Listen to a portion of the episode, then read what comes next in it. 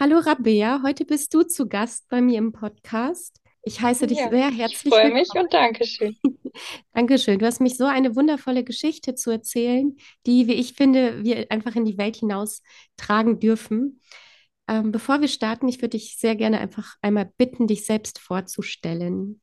Und was machst du? Wer bist du? Wa- Was ist, ja, erzähl uns gerne etwas mehr von dir. Okay, also als erstes, ich ähm, heiße Rabea, bin 26 Jahre alt und Mama von zwei eigenen Kindern. Ähm, genau, meine Tochter ist sechs und jetzt in der Schule und ähm, der Sohn, der Kleine, der ist drei und jetzt im Kindergarten. Und ähm, zusätzlich bin ich Bereitschaftspflegemama seit einem Jahr. Ähm, das heißt, wir nehmen Babys bei uns auf, die ähm, aus unterschiedlichen Gründen gerade nicht bei ihren Familien sein können. Und ähm, ja, die dürften so lange bei uns bleiben und ihren Rucksack abstellen, bis ähm, ja, bis der Weg weitergeht, entweder zurück zur Familie oder in eine Dauerpflegefamilie. Ähm, genau. Hm? Ja, Dankeschön dafür. außerdem bin ich noch ähm, Babykursleiterin, genau, und gebe eigentlich noch Babykurse, habe das auch bis vor einer Weile gemacht und hatte dann tatsächlich ähm, ein Bereitschaftspflegekind auch immer mit dabei, was total viel Spaß gemacht hat. Ähm, davor habe ich immer mit einer Puppe gezeigt, ne, wie man mit den Kindern umgehen kann und ähm, ja, das Handling und so weiter. Und einfach wirklich ein Baby dabei zu haben, war ja total schön und hat sich total schön ergänzt.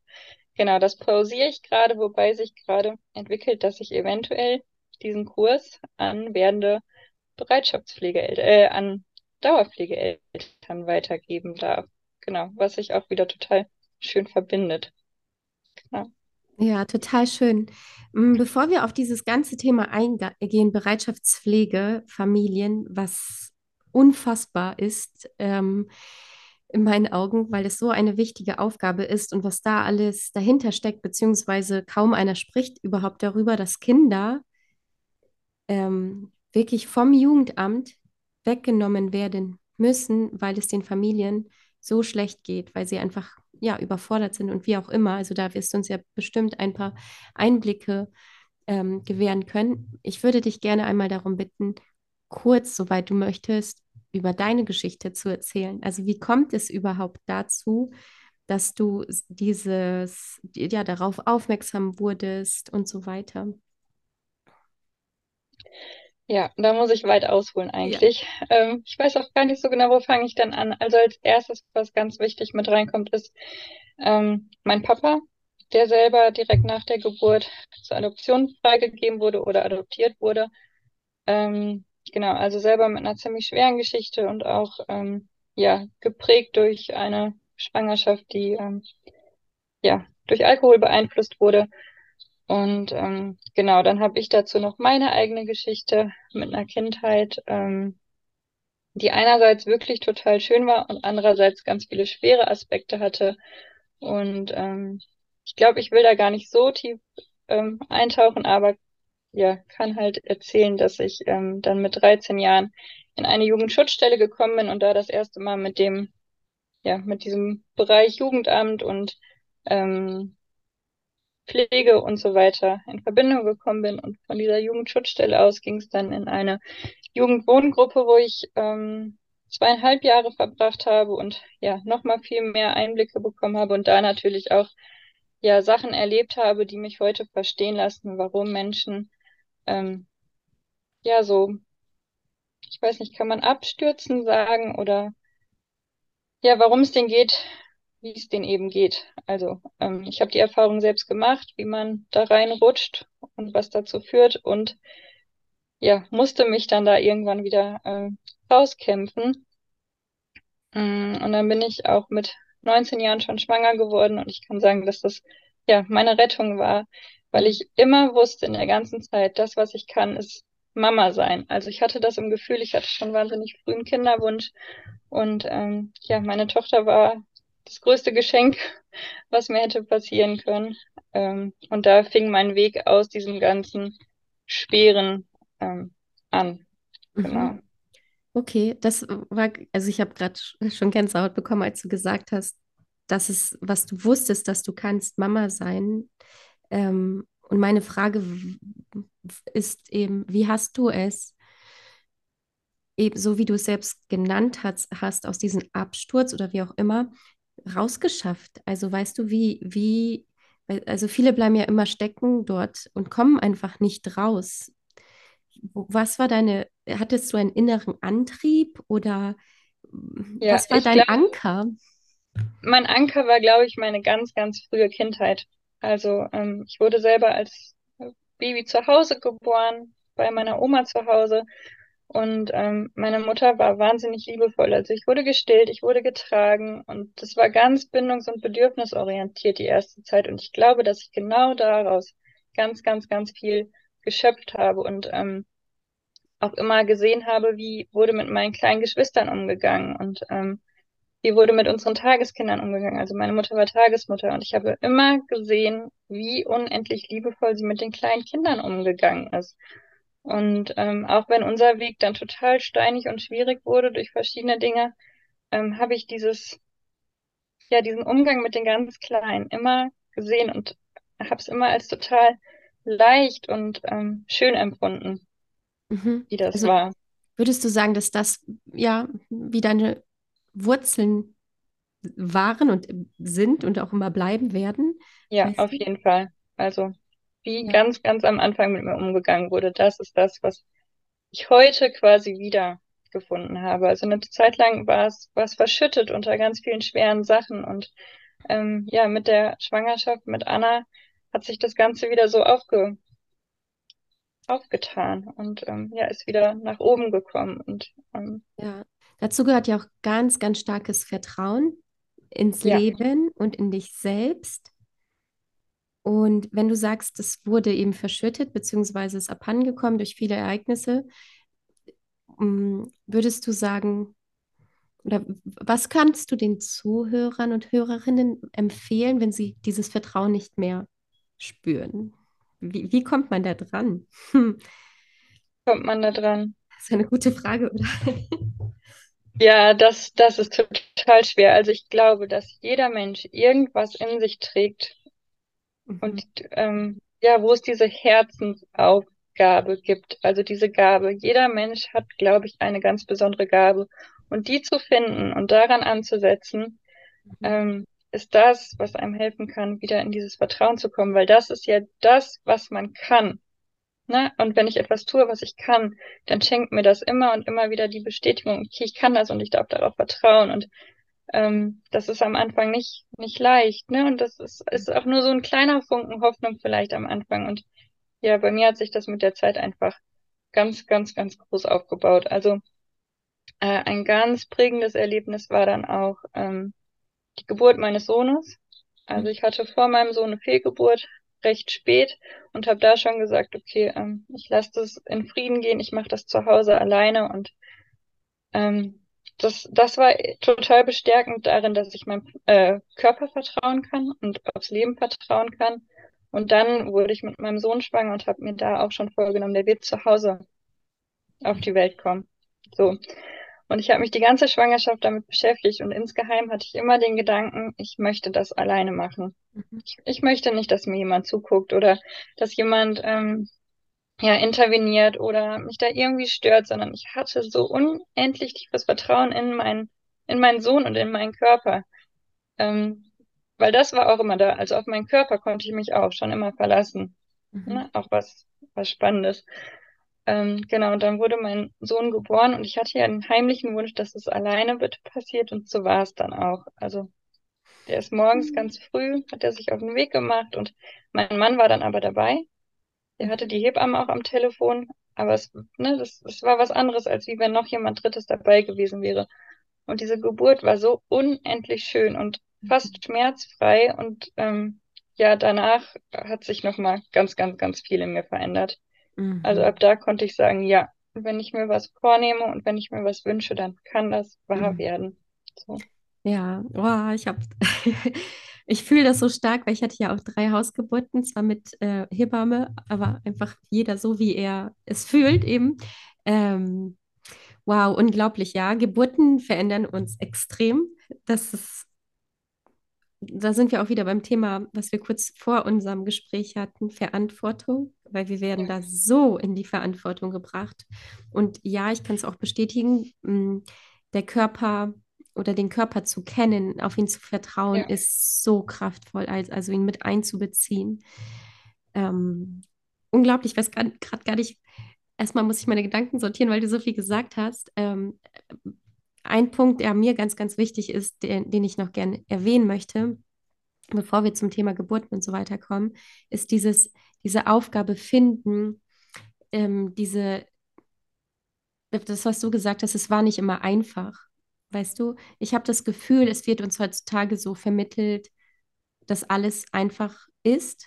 Und Nein. wenn es nicht einfach ist, dann hast du es dir quasi schwer geredet. Und da muss ich ganz, ganz klar sagen, oder lege ich ein Veto ein, weil der Weg ist nicht einfach. Also Nein, das, der ist nicht einfach. der ist nicht einfach, was man da Ja, alles für innere Prozesse und auch äußerliche Prozesse, also was man da durchgeht mit anderen Menschen, was da Ängste für hochkommen, Ängste, was das Finanzielle angeht, was, was, also da, da gehören so viele Schichten dazu, so viele Bereiche, so viele Anteile in sich selbst und so weiter. Ich finde, es ist gefährlich zu sagen, ähm, buche diesen Kurs und nach vier Wochen ist, weißt du deine Aufgabe und alles ist super easy. Das ist nichts. Also die Dinge, an denen ich am meisten gewachsen bin, das waren die Mutsprünge. Ne? Also wie oft stand ich irgendwo und habe gedacht, boah, ich schaff das nicht. Also wie soll ich das denn schaffen? Ich, die, die ja eigentlich nicht so viel geschafft hat. Wie soll ich das jetzt machen? Und ähm, ja, ich habe dir das auch schon mal gesagt. Ne? Mut kommt durchs Tun. Ja. Und gerade dann, wenn wir die meiste Angst haben oder wenn wir unsere Komfortzone verlassen müssten, ne, dann ist die größte Chance, irgendwie ähm, ja, einen Schritt weiter zu gehen. Ja, ich sehe es Aber das ist nicht leicht. Nein, es ist nicht leicht. Und auch da wieder, also was ich jetzt im Moment auch wieder extrem spüre, dass auch dort der Körper sich jedes Mal meldet Ja, und einem Signale ganz, schickt. also bei mir auch ganz extrem. Und es ist auch da schmerzvoll, weil, Ja, also wenn ich das aus energetischer Sicht betrachte, da auch einfach sich etwas löst und gehen möchte und rausgelassen, irgendeine Energie rausgelassen werden möchte, weil ich, ich, also jetzt zum Beispiel spüre ich auch extrem meinen Nacken und das passt zu dem Thema, was ich gerade bearbeite. Und es gehört hm, einfach immer zusammen. ja, Und was wir nicht tun dürfen oder sollten oder wie auch immer, mein Ratschlag immer, ist die Dinge einfach zu unterdrücken. Weißt du, irgendwelche Medizin zu nehmen, zum Arzt zu gehen, der kratzt nur an der Oberfläche, äh, betäubt das Ganze, unterdrückt das Ganze. Und ja, und so schieben wir ein Thema vor dem anderen wirklich vor uns hin, bis wir dort genauer hinschauen. Ja. Ich würde da direkt was zu sagen können. Es hat Gerne. tatsächlich auch schon mit der Bereitschaftspflege zu tun, aber bei unserem letzten Bereitschaftspflegekind, da hatte ich ganz oft das Gefühl, es ist nicht gerecht, wie es hier gerade läuft. Es funktioniert so Mhm. nicht für mich und es ist nicht zum Wohle des Kindes. Und ähm, ich bin aber nur in Anführungsstrichen ne, die Bereitschaftspflege. Und ähm, das Jugendamt, der Jugendhilfedienst und so weiter, die entscheiden alles. Und irgendwann bin ich an den Punkt gekommen, dass ich das Gefühl hatte, also ich hatte eh ständig einen Kloß im Hals wegen der ganzen Geschichte, weil es mich traurig gemacht hat, weil es sich ja Mhm. einfach nicht nicht gut angefühlt hat. Und irgendwann saß ich im Auto, gedacht, wieso habe ich denn jetzt schon wieder einen Kloß im Hals? Und Mhm. dann habe ich in den Spiegel geguckt und meine Schilddrüse war so unendlich doll angeschwollen. Also ich hatte wirklich einen Kloß im Hals. Der Mhm. war jetzt da. Der hat sich nicht nur so angefühlt, der war da. Und ähm, ja, ich bin auch zum Arzt gegangen und dann wurde gesagt, ja, so und so und Punktion und Ultraschall und so weiter und so fort. Und dann habe ich an einem Abend mit, ähm, ja, mit meinem Mann darüber gesprochen und habe ihm dann gesagt, ich weiß, was das Thema ist. Das ist Ungerechtigkeit und ich darf und muss für mich und für diese Kinder sprechen, für die ich gerade verantwortlich bin. Und als ich das gesagt hatte, fing es an, dass sich dieser, ja, Knoten zurückgebildet hat und er ist verschwunden. Also, Ah, ja, ich habe so Gänsehaut, weil ich so stark fühle. Ja, ja, es ist weil wirklich, ich glaube auch, der Körper ist das Erste, was einem irgendwie Hinweise darauf gibt, ähm, ja, was wichtig ist und worauf es ankommt. Ja, definitiv. Und eben was, was passiert, wenn man es ständig nur unterdrückt, dann wird es chronisch, ja, dann wird es genau. immer schlimmer. Also es wird, und dann denkt man sich so, ja, wieso ähm, habe ich das in meinem Leben und schiebt das so auf, ja, das ist jetzt mein Schicksal. Aber da darf wirklich ganz genau hingeschaut werden. Ja. Puh, also ich, ich spüre hier ganz viel Mut und, Ja, und eine sehr, sehr, sehr starke Verbindung. Nicht nur zu deinem Körper, sondern zu deiner Intuition. Ich ja, finde es wunderschön, einfach, dass du gesagt hast, weil du es von vornherein als Kind erfahren hast.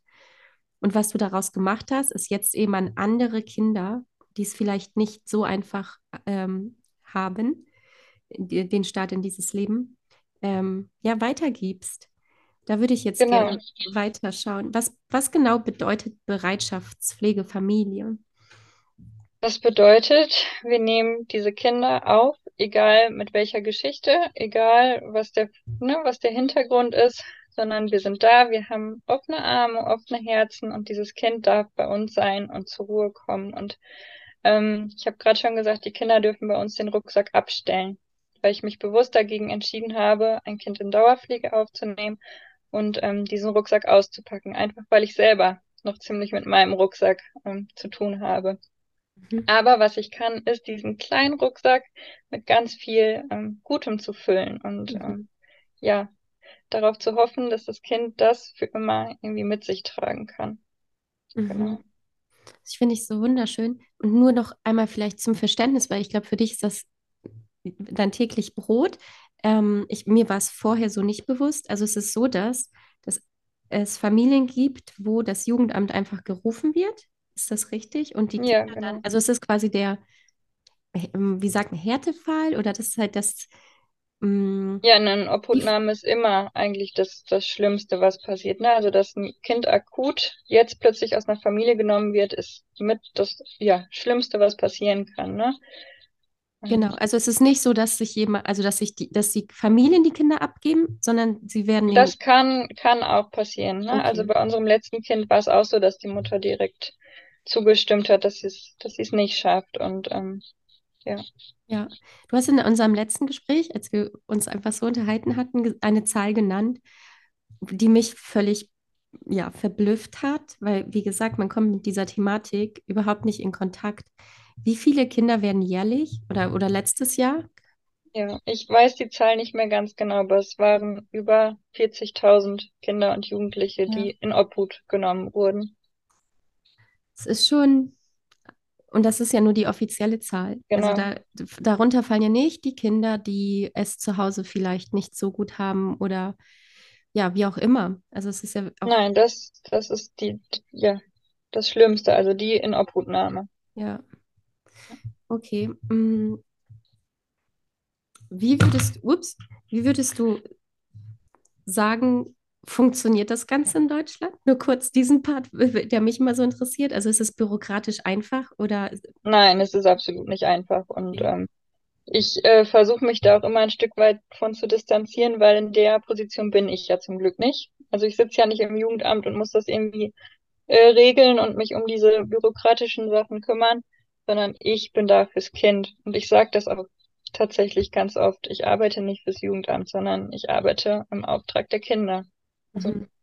ja, Ja, total schön.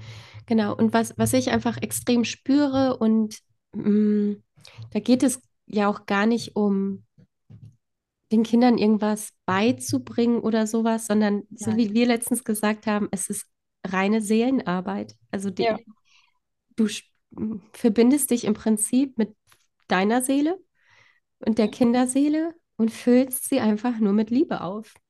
Das, ja, also das berührt mich genau das so sehr. Das ist unfassbar. Aber man kann ja auch, das sind, das sind Neugeborene, die zu mir kommen. Also das letzte Kind, das war ähm, ein paar Stunden alt, da habe ich die das erste Mal im Arm gehalten und mit so einem Kind, da, da spricht man ja nicht. Also was soll ich dem Kind erzählen? Was soll ich dem beibringen? Kann ich nicht. Ich kann nur halten, da sein, mein Herz öffnen und ähm, fühlen. Mhm. Ja, Wie tankst du dich selber auf, damit du das kannst? Also wahrscheinlich die, gibt dir die, die Aufgabe, weil es deine Aufgabe ist, schon so viel Kraft, aber dennoch, weißt du, vor allem, wenn ich bedenke, du gibst die Kinder dann ja nach einer gewissen Zeit wieder ab. Wie ja, schaffst du das? Weil ich glaube, das ist ein ganz, ganz großes Thema, oder? auf jeden Fall.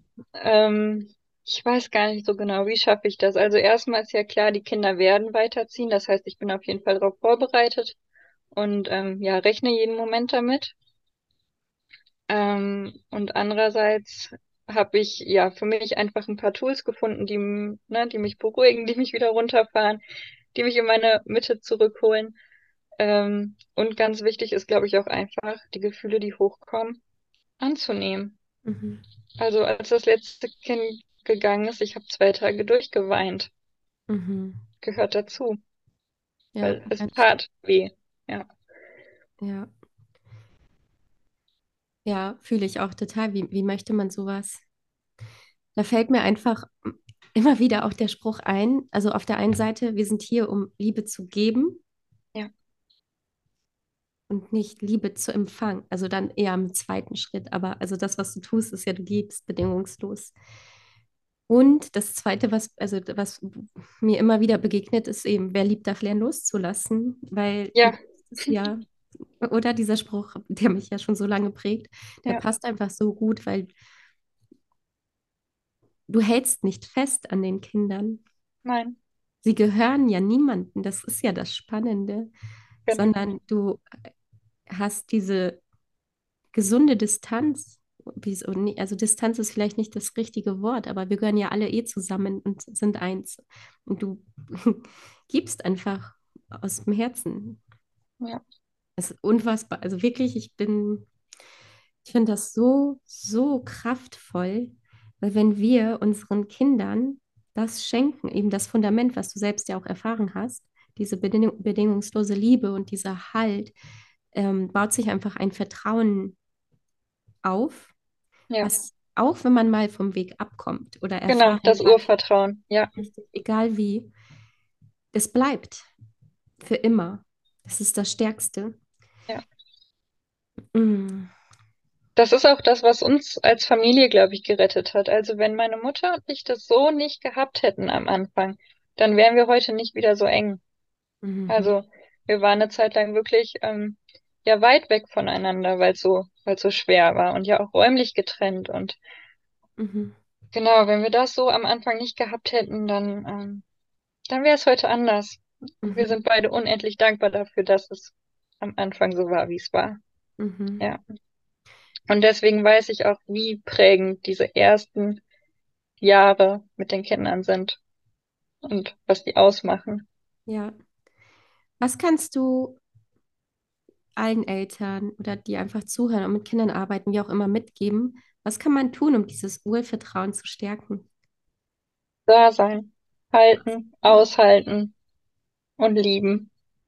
Ja, das war es eigentlich, ne? Eigentlich, es Ja, braucht gar nicht mehr. nein. Es geht wirklich nur um diesen Raum zu schaffen.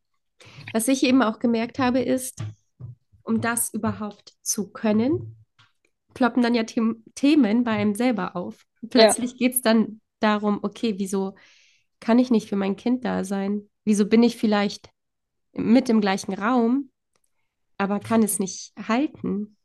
Mhm. Ja, weil meistens sind es die Situationen, wo man selber nicht gehalten wurde. Und Eben, dann muss man lernen, sich selbst erstmal zu halten. Und wenn man das gelernt hat, dann kann man die Kinder halten. ja, es ist so wichtig. Puh, okay. Eigentlich klingt es so einfach und dabei ist es dann doch so, Ist, ja, sind wir wieder dabei, sehr tief, schmerzhaft und so weiter. Aber es ist für mich persönlich das Wichtigste, was es gibt. Also bei sich selbst dann hinzuschauen und dann sind wir wieder beim Thema Verantwortung übernehmen und den Halt in sich zu finden, um den dann an die Kinder eben auch weiterzugeben oder ihnen einfach den Raum zu geben. ja, Erziehung wird so missverstanden oder so viele Dinge, was Kinder betrifft. Weißt du, also ja, generell, ne, das Wort Erziehung ist ja genau, schon, ne, also begleitend wäre irgendwie das richtige Wort. Definitiv. Wir ziehen die Kinder irgendwo hin, weg von sich selbst. Ja, Und was ich erfahren habe, und, und manchmal denke ich, gibt es das immer noch, aber ja, es gibt es, dass Kinder, im- also Neugeborene, einfach schon in eigene Betten, in eigene Zimmer getan werden, da teilweise sogar schreien und man sie schreien lässt, damit sie sich daran gewöhnen, alleine einzuschlafen. ja. Und jetzt gerade weint auch das Baby und ich Oh, muss es okay, einmal holen. alles klar, dann ich pausiere das Mensch. kurz. Oder in der Zeit äh, spreche ich noch kurz darüber, weil ich das immer wieder erfahre und ich hatte ja eben ähm, Elternkurse, wo ich darüber gesprochen habe. Im ersten Lebensjahr geht es darum, das Kind nah bei sich zu halten. Ihr könnt es euch wirklich so vorstellen. Es kommt aus dem Bauch, wo es perfekt versorgt wurde. Und die ersten sieben Lebensjahre entfernt es sich von Jahr zu Jahr, bildlich gesprochen, einen Schritt weiter von der ersten Bindungsperson. Mm, in den meisten Fällen ist es eben die Mama.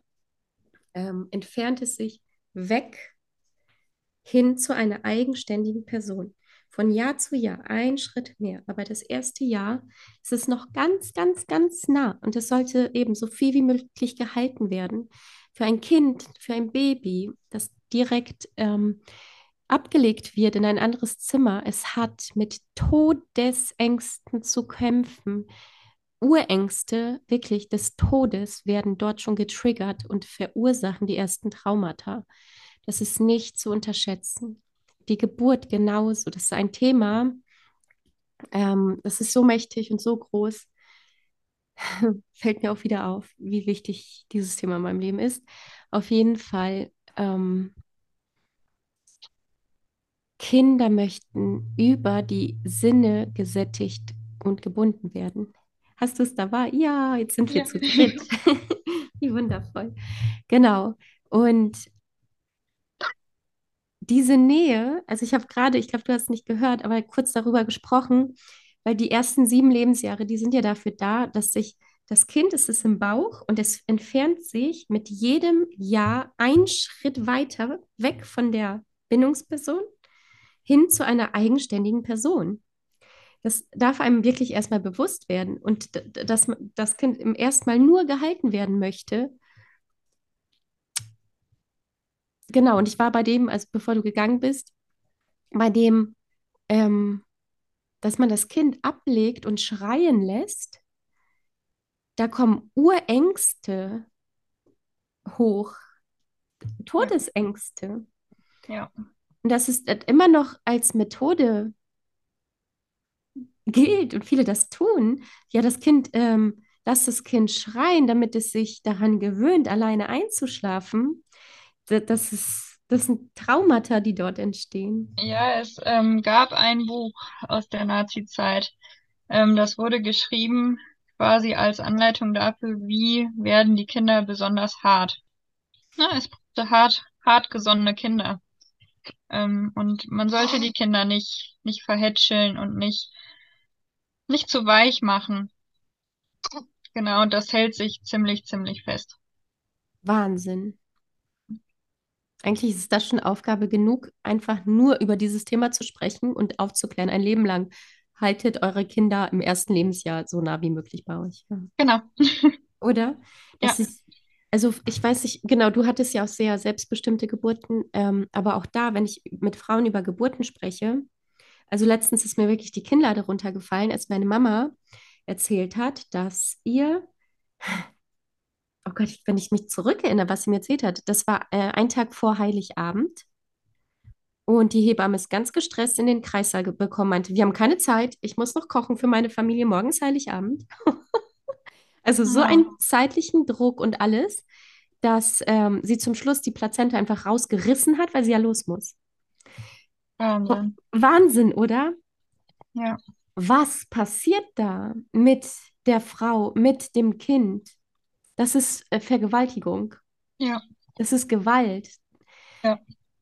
Oh, ich merke gerade wieder, Rabea, wie wichtig mir dieses Thema Geburten und Kinder einfach sind. Ja, mir auch. Deswegen ähm, ist auch, also auch jetzt. Ja.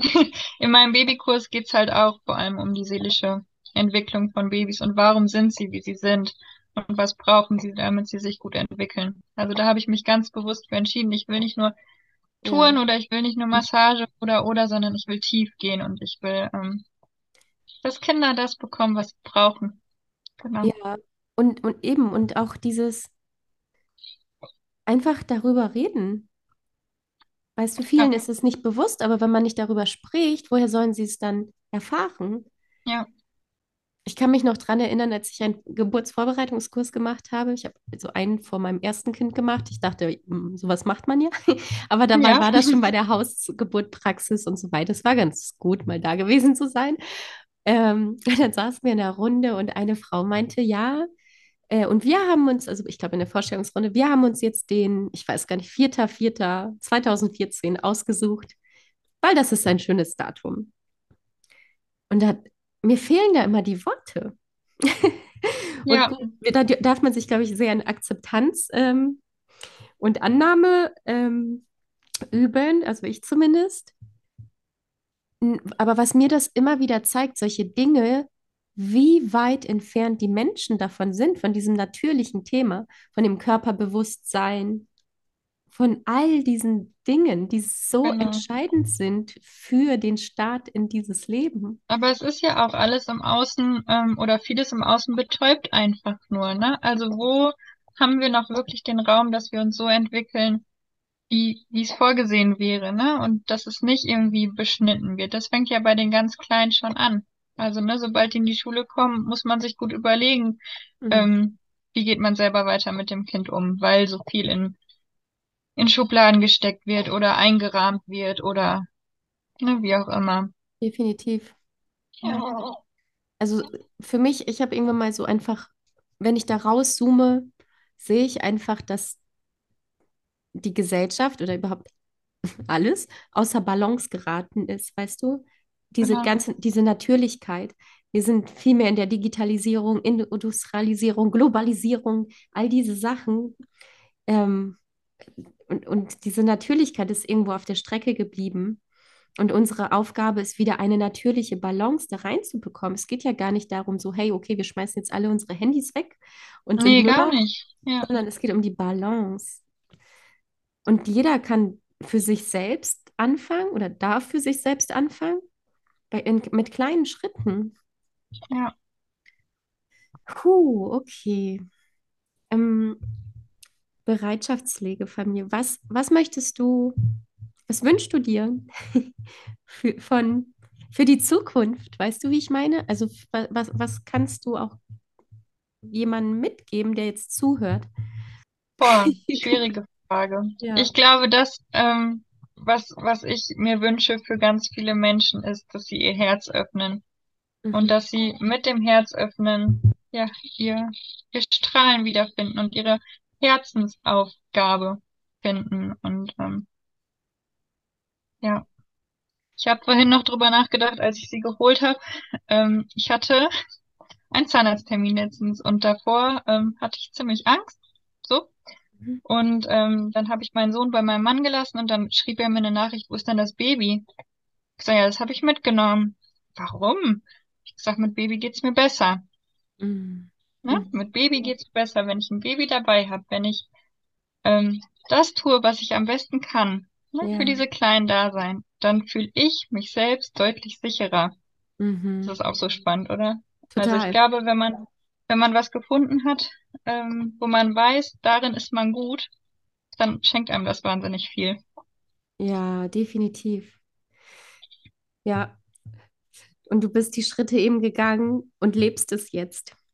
Ja, aber einfach war das halt auch nicht. Ne? ja, Also bis, bis ich all diese Sch äh, Schritte mich getraut habe, ähm, hat es einiges an Zeit gekostet. Ich würde sagen, eigentlich drei Jahre.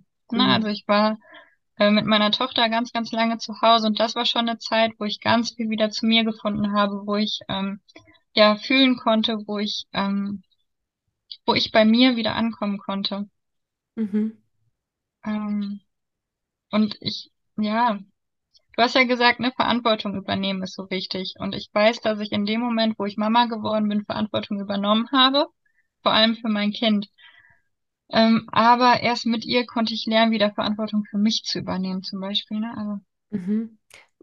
Wie, mh, wenn das jetzt jemand hört, was kann man sich darunter vorstellen? Verantwortung übernehmen für sich selbst. Gute Frage, ja, da, dass man gut hinschaut, wie reagiere ich auf was, Mhm. wie fühle ich mich in den und den Situationen, in welchen Situationen ähm, habe ich rückwirkend oder rückblickend nicht so gehandelt, wie ich es mir eigentlich gewünscht hätte, Mhm. da dahin zu schauen und an, an sich als erstes irgendwie zu arbeiten. Und Ja. ich merke das auch immer wieder, wenn ich ähm, Sachen gesagt bekomme, die mich vielleicht total verletzen oder die mich stutzig machen, dann weiß ich mittlerweile immer, dass das nichts mit meinem Gegenüber zu tun hat, ne, sondern dass das immer meins ist und dass ich da selber immer mir mein Thema zu angucken darf. Ja. ja. Ich glaube, da, da beginnt Eigenverantwortung, ja. Richtig, das ist nämlich ganz wichtig, Eigenverantwortung übernehmen, hinzuschauen und auch die eigenen Bedürfnisse wahrzunehmen, dafür einzustehen. Mal, wenn man eben ein Kloß fühlt, etwas auszusprechen, einfach ehrlich zu sein, zu sich selbst ehrlich zu sein, ähm, radikal, ohne ja, Ehrlichkeit sich selbst gegenüber. Ja. Extrem wichtig. Wie oft ist man ehrlich zu sich selbst? Ja. ja unglaublich. Ähm, was du gesagt hast, finde ich wunderschön, die, das Herz wieder öffnen. Ähm, und dazu gehört eben, sich verletzlich zu zeigen. Ja. Mal eben zu auch jemand, sich selbst natürlich, sind wir wieder Thema Ehrlichkeit, ähm, einzugestehen, was kann ich, was kann ich nicht. Also was sich Hilfe zu suchen, wenn man überfordert ist. Da schaffe ich, mutig zu sein, aber auf der anderen Seite auch selbst sich einzugestehen, das schaffe ich nicht und es ist in Ordnung. Ja. Das ist so extrem wichtig. Also ich finde das auch sehr, sehr schöne ähm, Abschlussworte sozusagen. Dieses zeigt euch verletzlich, öffnet wieder eure Herzen, auch wenn es ein schmerzvoller, langer Weg dorthin ist und es sehr viel Ehrlichkeit ähm, bedeutet, sich selbst gegenüber in erster Linie. Aber hier sitzt jetzt jemand vor mir und hat ein kleines Baby auf dem Arm und strahlt einfach. Also es lohnt sich, diesen Weg zu gehen. Ja. Weil dann ist man einfach von innen zufrieden. Und es, ja. irgendwann mal wird genau es das. einfacher.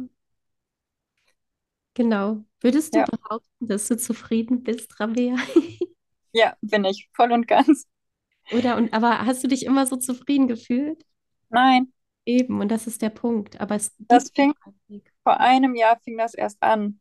Weil davor war, war ja auch zum Beispiel immer finanzielle Not, ne? Weil ich habe mhm. ich hab nicht gearbeitet. Ich habe erst mit der Bereitschaftspflege richtig angefangen, ähm, ja, zu arbeiten oder auch mein eigenes Geld zu verdienen. Und jetzt zu fühlen, ähm, ich werde entlohnt für meine Herzensaufgabe. Boah. Ist Schönste, was es gibt, glaube ich. Ja. Total, da kriege ich auch wieder total Gänsehaut. Und ja, da kann, möchte ich nur zu sagen, weil auch jedes Mal, wenn ich mir, wenn ich in dieses Thema reingegangen bin, finanzielle Fülle, kam bei mir immer, immer, immer die Antwort, also egal, ob ich Karten gelegt habe oder irgendwelche Zeremonien gemacht habe, geh, also alles ist in dir drin. Also weißt du, geh deinen Weg und ja. dann und das ist wirklich, also dann, deine Motivation ist nicht nur, du stehst auf, gehst zur Arbeit, um dein Geld zu verdienen, weißt du, und ackerst, sitzt die Stunden da ab, sondern du hast das gefunden, was, was dich erfüllt und verdienst gleichzeitig Geld damit. Also, ja, genau. Und seitdem bin ich wirklich zufrieden. Mm. Ja. Und das sieht man, fühlt man und du strahlst es so sehr aus. Und ich finde es wunderschön. Ich schreibe auch auf jeden Fall in diesen, in die Beschreibung deinen Instagram-Account. Ja. Da kann man dir folgen. Genau, wie kann man dich erreichen, wenn man Fragen hat und ja, noch Kontakt ja. mit dir aufnehmen möchte. Ja, gerne. Über Instagram. Ja. Oder über mich direkt, genau, auf jeden Fall. Ähm, so, so schön. Und auch hier möchte ich mal einfach deine Meinung dazu hören, weil ich es spannend finde. Ich finde, dieses Thema Finanzen wird auch gerade in der spirituellen Szene etwas falsch beleuchtet, finde ich. Ja, weil das sehe ich auch so. Also. Weil da werden Summen abgerufen und das ist auch einfach alles aus der Balance geraten, finde ich. Und ja. auch da, wenn man das als Energieausgleich sehen möchte, wenn man begreift, was dahinter steckt, und das Thema hatten wir letztes Mal mal kurz, ähm, wenn zu hohe Summen aufgerufen werden, ist es eine Energie, die nicht gehalten werden kann und wieder abfließt oder missbraucht wird oder wie auch immer. Und von daher finde ich zum Beispiel, also solche Aufgaben dürfen ordentlich entlohnt werden, weil sie so einen großen Wert haben. Ähm, ja, Punkt. Brauche ich gar nichts hinzufügen. Oder wie ja. siehst du das? Ja, ich sehe das genauso. Ich ähm, erlebe halt oft, dass gesagt wird, ach ja, Geld ist ja nicht das Wichtigste. Ähm, und ich habe aber erlebt, wie es ist, wenn man wenn man weniger Geld hat. Und ich musste auch lernen, mit dem Geld, was ich jetzt habe, vernünftig umzugehen, weil ähm, ich es so lange gewohnt war, nur im Mangel zu sein. Mhm. Ne? Also finanziell im Mangel, aber auch in ganz vielen anderen Bereichen, ähm, dass ich mir dann erstmal erlauben musste, durfte, wie auch immer, Mhm. dass ich, auch wenn ich jetzt viel Geld habe, dass das nicht bitte wieder in den Mangel rutscht, weil ich das alles ne, ganz schnell ausgebe, sondern dass das einfach da sein darf und dass ich das nach Fülle anfühlen darf. Mhm. So. Wie hast du dieses Thema für dich ähm, bearbeitet, beziehungsweise ist das, hat sich das eine mit dem anderen dann ähm, ja, Das, wiedergespiegelt? ein- ja, das eine kam mit dem anderen. Also ich habe letztes Jahr im Sommer ganz, ganz viele vierblättrige Kleeblätter gefunden. Okay. Und ich habe immer und immer wieder Fülle gewünscht, habe da aber noch gar nicht so sehr an dieses Finanzielle gedacht, sondern einfach Fülle im Leben, an Gesundheit, an, an Glück, an, ähm, ja, an schönen Dingen halt. Und ja, irgendwann kam dann dieses, ja, aber auch finanziell ist Fülle schön und es tut gut und es darf so sein. Mhm. Mhm. Also was ich da auch ganz stark raushöre, eben, auch wenn man zurückblickt, bl- blickt, was unsere, die Generation vor uns, die haben sich es ja auch nicht erlaubt, beziehungsweise, also ich kann mich noch an meine Oma erinnern, die mh, für sie war, das ist ein absolutes, also sie kannte das gar nicht, was es bedeutet, Fülle zu erfahren. Also Ja, mh, die, ich komme ja gebürtig aus Polen, meine Eltern erzählen mir manchmal, dass sie anstehen mussten ein, zwei, drei Stunden, um ein Laib Brot zu bekommen. Und das ist noch so fest in uns verankert, dass wir ja, uns eben diese Fülle auch erlauben dürfen. Also das ist auch ein Weg dorthin. ja. Ja, und das gehört dazu und es ist vollkommen in Ordnung. Ja, sehr schön. Möchtest du abschließend noch etwas sagen, Rabea? Oder äh, fühlt es sich für dich so Ja, rund und stimmig an? es war für mich total aufregend. Das war das erste Mal, dass ich hier sowas gemacht habe, ne? Dass das aufgenommen wird und dass das jetzt auch andere Leute anhören. Und heute Morgen habe ich noch gedacht, oh, ist vielleicht mein Sohn nicht zu krank? Muss ich das nicht vielleicht sogar absagen? Also auch das jetzt wieder war ein Mutsprung. Und ich bin da Ja. total dafür und ähm, ja, auch froh, dass ich das jetzt gemacht habe. Ja, vielen Dank dafür. Es, erstens finde ich es eben sehr mutig, damit rauszugehen. Zweitens finde ich es absolut nötig, Ja, ähm, auf dieses Thema aufmerksam zu machen und darüber zu sprechen. Und ja, es ist immer irgendwie das erste Mal mit allen Dingen, aber danach fühlt es sich einfach an. Und du hast ja auch erzählt, dass deine Geschichte auch im Fernsehen kommt. Ja, ich, ich wurde angefragt. Das ist noch nicht ähm, 100% sicher und es wird auch nur ein kleiner Beitrag und das wird auch bestimmt nicht so tief gehen wie jetzt hier in dem Gespräch, ne? Ja, ja, Ähm, sondern einfach nur um das Thema Bereitschaftspflege einmal ein bisschen zu zeigen. ja, Äh, genau, aber ja, darauf bin ich auch ganz gespannt. Das wird ja. auch aufregend. Ja, und, und das darf es auch und du darfst damit rausgehen, weil es so wichtig ist. Ja, Ja, ja und ich halt, ne? Ich habe ähm, viele, viele Jahre lang gedacht, ich will mich nicht zeigen, ich will gar nicht angesprochen werden, ich will, ich will überhaupt nichts ja, mit anderen Leuten zu tun haben. Ich, ähm, ich möchte nicht erzählen, wie es mir geht. ja. Die Frage, wie geht's dir, das war für mich schlimm. So, Mhm. Ja, ähm, genau. Und jetzt, jetzt, wo es mir wirklich ziemlich gut geht, kann ich einfach auch rausgehen und ich kann erzählen und ich kann mein Herz öffnen und ich kann aus meinem Herzen sprechen. Und ja, dafür bin ich unendlich dankbar. Ja, ja. Und du gibst so vielen Menschen so viel. Nicht nur ja, den Kindern, also deinen eigenen Kindern, deinen Bereitschaftspflegekindern, sondern eben, ja, du darfst es verbreiten, weil in den Kursen wirst du so viel Lichter anknipsen, Menschen ja, zum Leuchten bringen, weil du dein eigenes Licht erkannt hast und einfach in die Welt hinausträgst. ja. Danke. Rabea, vielen, vielen lieben Dank dafür und Danke. ich wünsche dir alles, alles Liebe und wir bleiben weiterhin in Verbindung und Ja, tauschen uns immer wieder aus. das wünsche ich dir auch und wir hören uns. Dankeschön. Bis dann. Bis dann. Tschüss. So, jetzt ist die Rabea rausgegangen aus dem Raum und ich habe die Aufnahme nochmal gestartet, weil mich dieses Thema wirklich zutiefst berührt und ich euch mitgeben möchte, schaut genauer hin. Es ist so kraftvoll, wenn ihr in euer Inneres blickt und den Raum für eure Kinder öffnet. In dem Sinne Wenn ihr Fragen habt, könnt ihr sehr gerne mich kontaktieren oder eben Rabea oder Rabea über mich. Ich wünsche euch einen wundervollen Tag. Ich sende euch ganz viel Liebe.